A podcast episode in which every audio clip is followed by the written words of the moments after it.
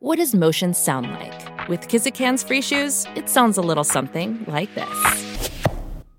Experience the magic of motion. Get a free pair of socks with your first order at kizik.com/socks. キニマンス塚本二木と農場桃子さんで TBS ラジオと YouTube ライブでお届けしている明日のカレッジ。今日は若者の政治参加を盛り上げるにはどうすればいいのか。活動の原点でもあるデンマークにいる農場桃子さんとこれまでの活動についてお聞きしながら考えていきたいと思います、えーリストの皆さんからも、えー随時ね何か考えなどありましたらぜひ送ってください。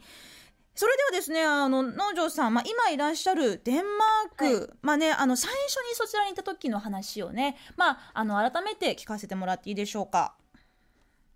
そうですね。えっと、最初にデンマークに来たのは2019年でちょうど4年前なんですけど、その時に、あの、は大学生で、で、大学3年生まで普通に日本で大学生をしていて、1年間休学をして、そこで、あの、留学先としてデンマークを選んで、まあ、デンマークに留学していました。うん、なぜデンマークを選んだんですか？そうですね。あの、いろいろなんか、まあ、なんとなく良さそうな国っていうのを、あの、デンマークについて思うことがあって、で、それは一つは、私は大学が経済学部だったんですけど、あの、大学で財政ってい、あの、公共経済っていうか、その、国の、まあ、みんなが税金を払ったり、まあ、地方政治もそうですけど、払ってどう使うかっていうところの勉強をまあしてたんですけど、まあ、その中でやっぱり税金は高いけれども、みんなが税金に対して納得感を持っている国っていうのがあるっていうのを知って、なんかそれって今の日本になんかこう、知ったらもっと日本の見え方が変わるんじゃないかとか、なんか日本社会がどうしたらいいかとか見えるんじゃないかっていうのが、まあ一つ思ったっていうのがありました。で、あともう一つが、まあ、この若者政治参加の話で、もともとデンマークにあの留学を決める前に、日本で選挙のボランティアをやったことがあって、で、まあ、大学生の時だったんですけど、そのボランティアをやった時に、まあ、楽しかったんですけど、活動としては。でも、その選挙活動で知り合う人たちって本当に、あの、上の年代の人たちばっかりだし、まあ、若い人はなかなか投票に行っていないっていうのを、私の周りも含めて感じていて、で、選挙のボランティアやってるんだって言ったら、なんか宗教に入っちゃったの大丈夫って言われたりとか、結構意識高いねっていうふうに、あの、友達に言われたりとかがあって、なんか、あ、この、お互い、政治も若者を遠ざけてると思うし、でも若い人も政治を遠ざけてるっていうのを変えるにはどうしたらいいんだろうかっていうふうに思っていたときに、デンマークの20代の投票率は80%を超えてるっていうことを知って、なんかそこで暮らしてみたら違う視点が得られるんじゃないかなというふうに思って、あの、留学をデンマークにしようというふうに思いました。うん、税金は高いけど納得できるとか若者の投票率が80%以上とかなかなか日本でねずっと暮らしているとそのまあ現実味がねちょっと感じられないというかなんかピンとこないと私は思うんですよ。で実際じゃあそのあの農場さんデンマークに行かれて、ね、大学は1年間休学されたということですけれど、まあはいその中のね一部デンマークで過ごされて実際にその税金とか若者の政治に対する意識っていうのはどれぐらいリアルに感じられたんですか？そうですね。あの、この番組でも話させてもらったことがあったと思うんですけど、デンマークにはフォルケホイスコーレっていう、その、民主主義のための学校というふうに言われている、なんかその、暮らしながら一緒に学ぶっていう、高校でも大学でもない独自の、あの、18歳以上のための学校があって、私はそこに3ヶ月住んでたんですね。で、その学校で、やっぱりデンマーク人が、まあ、8割から9割くらい、100人くらい全校生徒いたんですけど、で、まあ、私は外国人ですごくマイノリティでっていう中で生活をしていたので、まあ、結構そのデンマーク人の同年代の子たちが、あの、友達がたくさんできて、やっぱりみんな、なんか税金に対して文句を言っている子はいなくて、むしろ若い人たちの、特にこういう、まあ、左派というか、あの、活動は、税金を減らすなっていうデモをしたりとか、どういうこと？もっと、そうなんですよ。今、今回、今回来ても、やっぱりみんなその話をしていて、今の政府は税金を減らそうとしているけど、それは格差を広げているということだからダメなんだっていうので、もっと税金を減らすんじゃなくて、それを気候変動対策に使うとか、貧富の差をなくすっていうことだったりとかに使った方がいいっていう話をしていて、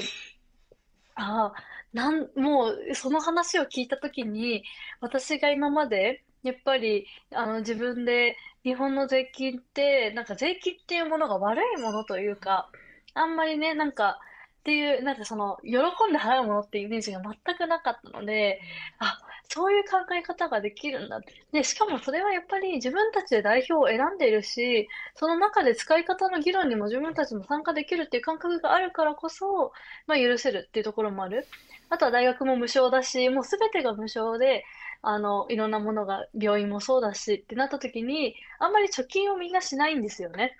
で、だから、あの、貯金はしなくても将来が不安じゃない国？だからこそ税金の大切さを分かっていて、なんかそこはすごく違うし、でもその政治参加と税金のことがやっぱりつながってるんだなというふうに、うん、思いましたね。なんかもう別世界の話にしか聞こえないんですけれど、え、私、デンマーク国籍欲しいかもって思っちゃうぐらいなんですけど、え、でもその、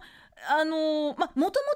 ークがねずっともうなんか最初からそういう素晴らしいその福祉とかあの民主主義っていうものが完璧に機能してたっていうわけじゃないかもしれませんよね。やっぱりその長年のいろんなあのまあいろんな人たちの努力があって今のデンマークが出来上がったという歴史もあるんでしょうか？そうですね。あのグルントビーっていうあの人がすごくデンマークでは有名なんですけど、民主主義の父っていうふうに言われていて、やっぱり、あの、まあ、今はもう、デンマーク、今私たちのこの同年代の子たちは、こういう社会で生まれ育ってるから、これが当たり前だから、なかなかそのデンマークの昔っていうことに対して、なんかこう、意識がない人も多いっていうのをね、問題にしてる人も多いですけど、でももう振り返ってみると、やっぱりその、まあ、これだけ550万人しか人口がいない中で、あの、ね、近くにいろんな国があってっていう中で生き残っていかなきゃいけないっていう話になった時に、やっぱり民主主義っていうものを、その農みんなが農民だった時代から社会が近代化していく時に、すごく大事な価値観としておいて、あの、作ってきたっていう歴史は、まあ、確実にあると思いますし、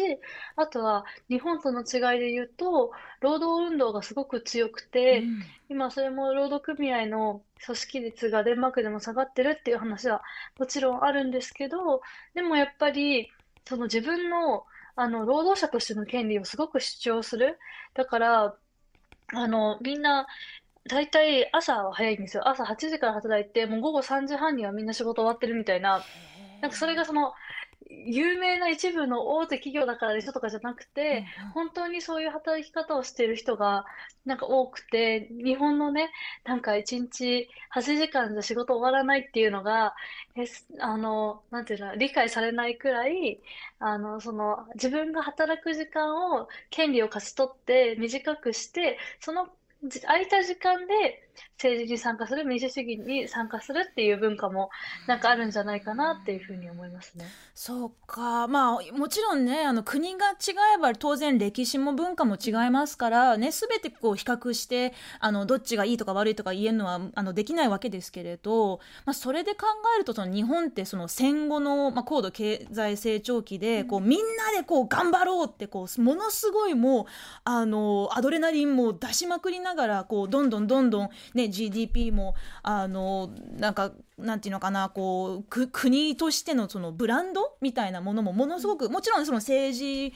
っていうところもいろいろ発達していったけれどそれの、まあ、名残もあるんでしょうかね。こうやっぱりそのあの自分の目の前のそのあのえ偉い人に出されたこう仕事とかその役割以外のなんかこう例えば、まあ、労働組合だったり政治参加だったり、うんまあ、単純に余暇だったりっていうものをこう後回しにしてきたっていうのは多分まあ50年前も今もそんなに変わらないと思うしそういうところでこう何か参考になるかは分かりませんけれどやっぱりあとまあ人口もね550万人とおっしゃったけどそれって大体福岡県とそんなに変わらないぐらいだと思うんですよだからこうなかなか比べること難しいけれどでもすごくやっぱりデンマークもねそういう、まあ、近近代現代の道なりがあったっていうのは興味深いです。あのねこちらねカズピーさんからメールいただきました。えー、ありがとうございます。非選挙権を選挙権と同じ年齢に下げてみてはどうでしょうか？参議院議員は最低でも30歳じゃないと立候補できないんですから18歳にとっては一回りも年の人が一番近い世代というわけなんです。18歳で選挙権が与えられるなら非選挙権だって18歳でいいじゃないですか。というご意見、うん、私もねあの結構近いなあのあの意見なんですけれど、まあ、まさにこのデンマークでねいろいろこう、まあ、刺激を受けた農場さん日本に戻ってきたのは2019年でしたけどその年に参議院選挙がありましたがそこからノーユースノージャパンを立ち上げるという、えーまあ、スタートラインがあったんでしょうか？そうですね。あの、実は、えっと、デンマークにいる時にノイスノージャパンを立ち上げていて、最初にあの活動を始めた時は自分はデンマークにいたんですけど、あの、まあ、デンマークで見た、その、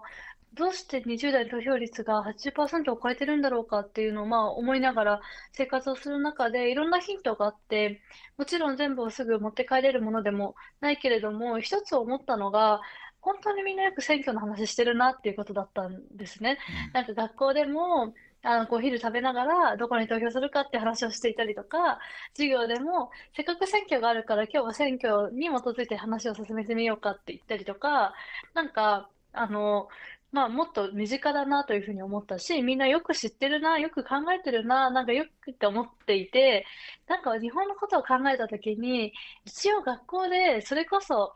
立候補できる年齢は25歳、30歳とか、うん、で、あの、なんかこう、穴埋め的に知識は覚えたけれども、自分がどういうふうに投票するかっていうのを考えるときの知識とかってなかなか得られなかったんじゃないかなというふうに思っていて、なんか、まあ、ちょうど日本で選挙があるタイミングで何か日本に持ち帰るとしたら何かなって思ったときに、やっぱりその、なんかこう、知識の橋渡しっていうのだったりとか、あとはもっと自分たちが普段使ってる SNS とかで政治の話をするっていうことだった、だったりするんじゃないかなっていうところで、まあ、インスタグラムでノイズノージャパンっていうアカウントを作って、どうやって選挙に行くのかとか、どういう政党があるのかとか、あの、そういうことを分かりやすく解説するメディアをまあその時に始めたっていうのが最初の立ち上げのきっかけでした。うんまあ確かにね18歳の頃って30歳の人って感覚としてはもうおじさんおばさんって思うじゃないですか。で、あのー、まあ、デンマークではね、まさにこの18、まあ、非選挙権と選挙権が同じ年齢、18歳で、はい、投票もできるし、あのー、まあ、受かれ、まあ、あのー、当選すれば議員にもなれるという、そんな国ですけれど、あのやっぱりそのまあ、また比べちゃうけれど日本は今おっしゃったようにその学校ではねそのあの、まあ、選挙とはこういうものであってで、まあ、税金とはこういうものであって学ぶけどそれについてじゃあ大人たちが周りの人たちがじゃあ今度の選挙あのどう思うとか今の税金についてどう思うってその話をするのはちょっとこうタブーっていう空気がどうしてもあるんですよね。だから知識としてはテストで穴埋めするために知っておけだけどでもそこから先自分の意見はこう思うっていうことはあんまり出さない方があのみんながちょっとねあの変に思ったからっていうそこの空気はねもしかしたら農場さんもなんかこう変えていきたいって思ってノーユースノージャパンを立ち上げたのかなと思うんですけどいかがですか？うん、まあ、空気、あ、そうですね。あの、やっぱりタブー視されているものって結構あるのかなというふうに思うんですけど、でもノイスのジャパンを最初に立ち上げた時に、2週間でフォロワーが1万5千人になったんですよ、インスタのアカウントで。で、すごくそれを、あの、で、しかも結構いろんな人たちが、自分の友達もそうだし、知らなかった人たちが、あの、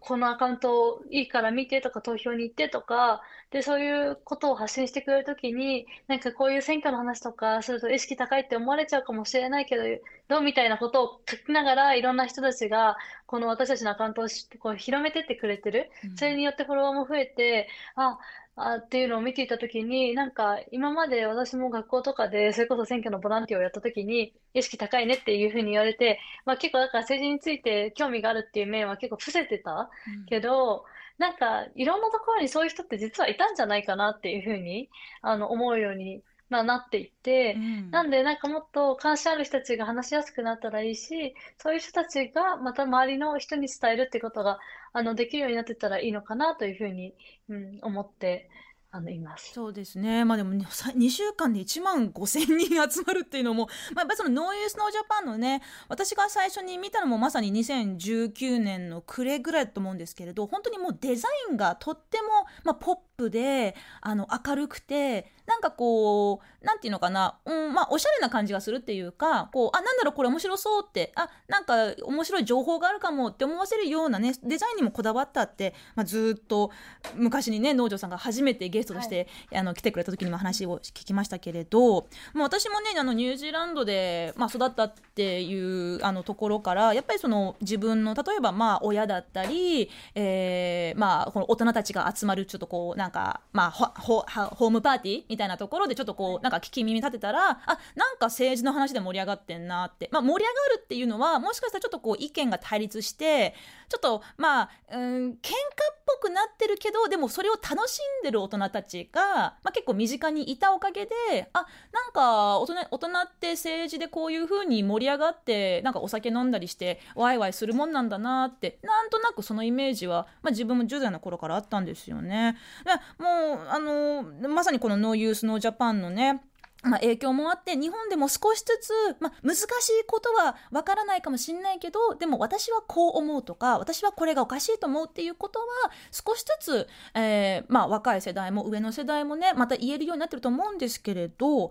あの、まあ、ノーユースノージャパンとは、まあ、直接的には関わらないかもしれませんけれど、あの、2021年ね、まあ、2年前の2月、東京オリンピック・パラリンピック、えー、競技大会組織委員会会長の、当時の会長の、まあ、森喜朗さんの、あの、まあ、有名な 名言がね、ありまして、女性が入る会議は時間がかかる。で、まあ、組織委員会の女性はわきまえているという報道、あ発言があって、で、これがあの、びっくりするぐらいあの注目されて報道されたわけなんですけれどこの時農場さんはどんなことを感じていましたか？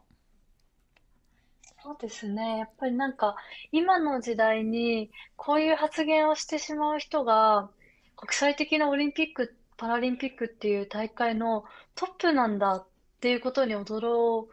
いたし、なんか、こういう発言って、いつも問題になって、ちょっとネットとかで、あの、いろいろ言われるんだけど、でも別にやめることもなければ何の反応もなく、まあまた一週間経ったらなかったことになっている。で、学全然学ばないまま進む、なんかこう、日常が進んでいってしまうのはおかしいよなっていうふうにあの、まあ、このね、発言のニュースを見たときに、あ、またかっていうふうに思ったことのと同時にそういうことを考えてましたね。うん、まあなんか、ああ、おじいちゃんがまたちょっと言っちゃいけないことを言ってるよ、ああって感じで収まるのかなって私も当時思ったんですけれど、まあそんな中でね、農場さん、えー、まあ周りの有志の方々と、まあ署名活動を始めまして、で、これがあの15万筆近くもね、集まって、で、あのー、本当に私これ多分5年前とかだったら、ここまで大ごとにはならなかっただろうし、まあそのやっぱりその世界が注目するね、あのオリンピック、パラリンピックやるっていう立場で、こう、こう、まあ、タイミングで、こういう明らかに、あのまあ、女性差別とか、こう、ジェンダー平等も、あのまあ、時代錯誤感も甚だしいっていうことが露出されて、で、農場さんとしては、この、まあ、15万筆も署名が集まったことで、そして、まあ、森さん、えー、まあ、その後ね、退任されたっていうことに関しては、どう、なんていうかな、うん、よっしゃとか思いました？はい。あそうですね。やっぱり、あ、声を上げてったら、自分一人で変えられることは少ないかもしれないけど、みんながその集まって、その束になった時にはちゃんと変わることがあるんだなっていうふうに、あの、思って結構これは成功体験にあのなったなというふうにも思いますし、やっぱり同時に、あの、こん、この署名を立ち上げた時は、まあそこまで私はジェンダーの運動をやってたわけじゃなかったので、あんまり分かってなかったんですけど、その、署名をする中で本当にいろんな年代、まあジェンダーもいろいろなんですけど、いもう年代ですね。なんかこう、まあ20代中心に署名を立ち上げた時に、結構上の年代の人たちまでみんな協力してくれて、あの、広めてくれたから集まった署名なんですね。で、まあもちろん、多分その20代の私たちがやったから、あのメディアが取り上げた面ももしかしたらあったかもしれないし、あの、なんだろうな、こう若者、若い女性たちの運動っていうふうに見られたけど、でも署名してくれた人たちの、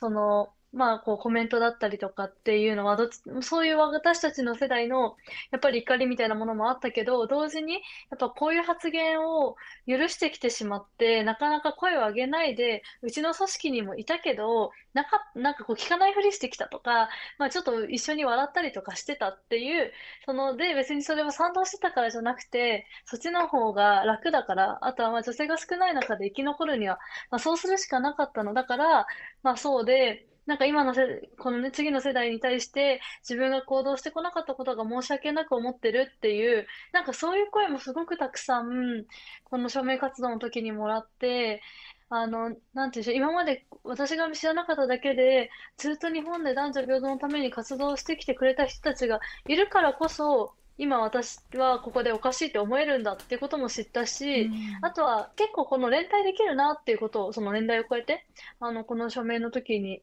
学びましたね。うんまあ、本当にねあの20代やまだ学生といったしかも女性が中心となってなんていうか、すごいこう、なんで、偉いおじさんを うーん、言い方悪いけど、懲らしめたじゃないけれど、なんかこう、それはいけませんよって、それはもう社会が許しませんよっていうことをちゃんと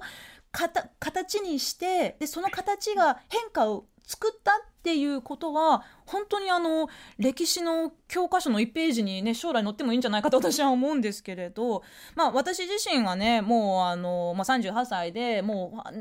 さすがにもう自分のことを若者っていうのは痛々しいっていう、まあね、世代なんですけれど、まあだからといってなんだろうかな、まだちょっとこう、あの、まあ、森さんみたいなね、こう世代のね、方々見ると、ああ、なんかあのね、こう、なんかバブルを甘い蜜を吸いまくった世代が、とか、なんかちょっとそういうちょっと、まあ、ひねくれた見方をしてしまうところもあるんですよ。でも決してこう、世代間対立に才能するわけでもないけれど、なんかこう、今の日本社会いろいろバランス崩れてるよなっていう、そのその男性とか女性とか、若者とか年寄りとか、どこに権力があるのか、どこにこう、発言権があるのかっていうことがすごく一方的で、なかなかそれが偏りが変わらないっていうところは、あの、まあ、多くの方がもしかしたら考えてることかもしれませんけれど、えー、こちら、リスナーの、えー、海女理水魚さんからいただきました。初めてのメールです。ありがとうございます。えー、私は50代で学生時代には様々な社会運動などに参加していました。しかし、非正規の仕事を渡り歩き、やがて子育てと忙しく過ごした30年近く、関心はあっても、そうした社会活動からは遠ざかっていました。それでも、日本は様々な社会課題を抱える抱えているけれども、少しずつでも進んでいくのだろうと私は思っていたので。です。何の根拠もなく。ところが最近、進むどころか悪化していることに気がつき、愕然。私はサボっていた。そして、このような社会を若い人たちに手渡さなければならないのだと。息苦しいほどの後悔を胸に留め、一日一日できることを若い皆さんと一緒にやっていくつもりです。ああ、海上リスイグさん、さんありがとうございます。あの、先週だったかな？あの、リスナ、別のリスナーさんからのお便りでね、あの、私もその、まあ、何十年か前、こう、あの、部長、それセクハラですよって、こう、可愛らしく言わないと、そんな言葉が言えなかった世代を、あね、あ時代を、まあ、生きてきた方で、で、それをなんかすごくこう、まあ、あの、も、もっとはっきり言えばよかったって、そういうこう、笑ってご流すのは良くなかったって、まあ、ちょっとこう、後悔されてるっていう趣旨のね、お便りいただいたんですけれど、でもそれって、あの、なんていうのかな、やっぱりそうしなければ、農場さんが言ったみたいに、そうしなければ、こう、サバイブできなかった時代だったんじゃないのと、私は、むしろ、あの、共感をしてしまうんですよね。えー、ですね。あのはいもう一つね。あそうそう。あの私がおばあさんになってもさんからいただいたあの先週のねあの昭和生まれのバブル世代ですという方からいただきましたけれど。そうだからあのーね、昔は良かった昔の方が悪かった今が良かった今はもっと悪くなってるっていうのを一概には言えないかもしれないけれどうんいろんなこうモザイクのようにねこう進んでることもあれば後退してることもあるっていう中でじゃあどうやって次のこれからの100年をね、まあ、生きていくってそのまあ番組の趣旨でもありますけれどうーんそういったところをじゃあ今の土台が100年後どうつながっていくのかっていうことは、まあ、番組としてもね私としてもこれまでいろいろ考えてきたテーマなんですけれどえここからは皆さんからのメッセージもっと読んでいきましょう。若者の政治参加どうすればいいという、えーまあ、お題ですがねこちら、えーラジオネームない方ですが高校の先生からいただきました。えー授業で社会問題の話題になるとイデオロギー対立のように捉えるのか判断を保留しようとする生徒が多いのですがえそれでもやはり丁寧に説明すると関心はあるように思います労働者の苦しみを描いたプロレタリア文学を取り上げた時に社会問題や新聞記事を紹介しましたがやはり関心を持つ生徒は多くいます。え結局知識がないから関心も持てないのでしょう。学校でいかに知識を授けるかが鍵になるのかもしれません。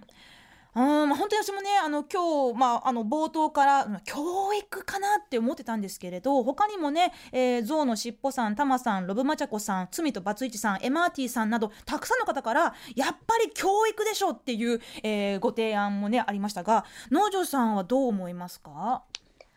そうですね。やっぱり教育ももちろん一つすごく大事なものなんじゃないかなというふうに思っていて、なんかそれはもちろん知識の面でもそうだし、こう政治について話したりとか投票するための自分に対する自信ってやっぱり裏付けがないとなかなか持てなくて、なんか学校っていうのは一つそれを得られる大事な場所なんじゃないかなというふうにあの思います。でも本当このね、明日のカレッジを通じて、もう何校も学校の先生が聞いてくださってて、あの、この話を直接学生にしてほしいっていうので、呼んでもらって行ったこともありますし、やっぱなんか現場でね、なんかこう、今、なんだろうな、子たちに、こう、なんだろう、知識だったりとか、もっと話していいんだよ、声上げていいんだよって伝えようとしてる人たちは、あの、いるから、なんかそういう人たちが増えてったらいいなというふうに思いますね。うーん農場さんが高校とかで講演とかをするとやっぱり食いついてくれる生徒さんも結構いるんですね。うん、そうですね。なんか、あの、もちろん全員が全員私の話で動くわけじゃないとは思うけど、やっぱりみんななんか内心いろいろ思ってることはあって、うんでもそれをまあ気づかないふりしたりとか、どう言っていいかわかんなかったりとかするっていう中で、あまあちょっと年齢の近い人が、まあこういうことをしているんだっていうのをね、知って、あ、なんか自分も関心持ってみようかなとか、あと高校生の時に私の話を聞いてくれた子が大学に入って学生団体に入りましたっていうのを言ってくれたりとか、なんでなんかこう、あの、高校生とかだとやっぱりじゃあこの後何していこうかなっていうのを考えてるタイミングとかでもあって、なんかねそういうのを聞くと嬉しいなと思いますね。ねえ。まあまさにねその農場さんが「えなんかやばい宗教に入った?」とか 聞かれちゃったみたいに、うん。どうしてもその政治ってなんか怖いとか自分よりももっと頭のいい人たちがやるものだってあの、まあ、実は私もねもう結構最近までお思ってた苦手意識はああったんですよ。でもさっき農場さんがすごい大事なキーワードをおっしゃっててそのその自信ですよね。あのただその選挙に行く投票をするっていうだけじゃなくてどういう信念を持っているから私はこの人を応援するとか支持するっていうものがないとただなんかこうねあの投票日にこうあのずらーってポスターが貼られたああの掲示板を見てあーこのポスターかっこいいなこっちにいるかな とか、まあねあとまあガーシーみたいなちょっとこうう受ける人に入れちゃおうかなみたいなそういうことにもなっちゃうから、まあ、まず一つなのはこう知識だけど本当に自信自分はこういうものを大事にしているからこれを守ってくれそうな人に入れようっていうそこがなかなかねあの両立しないと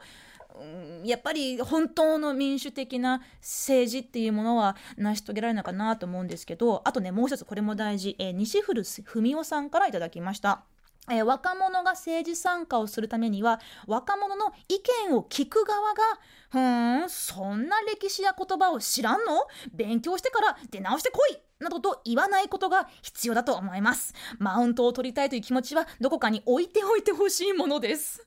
ああこれは私もすごく思います、私もねなんか本当に勉強不足なこといっぱいありますからあの農場さんはもっとこういろんななんていうのかな、まあ、バッシングっていうかそういう意地悪な意見とかもらうことあるのかなと思うんですけどいかがですか？うん、そうですね。でもよく、まあ私もそういう非選挙権年齢のを下げるっていう活動をしている中でも、若い人は経験が足りないっていう話が、まあ、出てくるし、まあそれが一つ根拠になって、今の年齢の設定がされていたりもするんですよね。で、ただなんか、あの、こデンマークに今回来て、改めて、まあいろんな人の話聞いたりとか、そうだなっていうふうに思ったのが、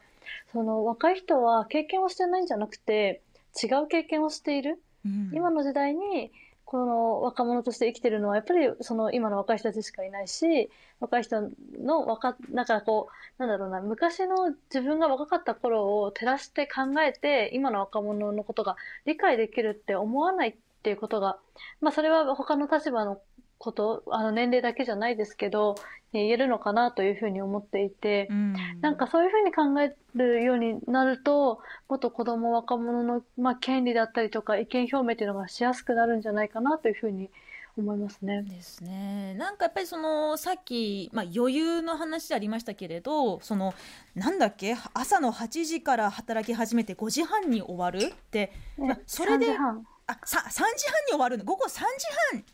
おやつの時間に仕事が終わる。でそこからまあこう好きなことをしても生活ちゃんとできるしうんななんだろうなそこでこう今の日本って農場さんあすごくこう余裕がどんどんなくなってるように感じるんですよ。それは例えばまあ SNS でねなんかなんでこんなところでギスギスし合ってるのっていうことがあったりとか、あとはまあその今回のそのまあインボイス制度みたいなこともなんかえもうなんかこ国民の生活経済めちゃくちゃこれ影響しまくるのになんかねこう先日ある、えーまあ、テレテレビテレビ局がやった世論調査であのインボイス制度についてこう賛成か反対かっていうものの中で、えー3割が賛成4割が反対だったそうなんですけどで残りの3割は分からないだったんですって。で、うんなんかこう先来来週から始まる予定の大きなこうあのーまあ、税金ね消費税とか税金を大きく変える変えりかねない制度なのにあ3割の人がわからないってこれってやっぱりその社会とか政治に関心を持てない知識がなかなか持てるチャンスがないからっていうことだと思うんですけど野城さん、あの今デンマークに過ごされてて、はい。い、ろんな方とねその、まあ、お話聞いたり、まあ、日々の生活を眺めてて、はい。なんかこう日本もこうだったらいいのになっていうことでなんかこう思うことこういうふうにしたら変えられるのかなって思うことってありますか？そうですね。もういっぱいありすぎて10時間くらい喋れると思うんですけど でも、でも一つ、やっぱり今のインボイスの話でも本当そう思うんですけど、やっぱりメディアの影響って大きいから、メディアの役割を考えていくっていうこともあると思いますし、あとはやっぱり意思決定層、政治家が一生政治家をやるっていうことが前提になっている。うんそうすると、やっぱり、なんかこう、普通に暮らしてる人の暮らしってだんだんわかんなくなっていくのは当たり前じゃないですか。だから、まあ、たまにはそういう人がいてもいいけれども、やっぱり基本は、まあ、2、3期やったら交代するっていう、なんかもう少しその、健民主主義にとって健全なものは何なのか、健康的な民主主義を作るためには、どういうふうに権力があったらいいのかっていうところを、まあ、考えなきゃなっていうふうに思いますね。農場さん11時台もよろしくお願いします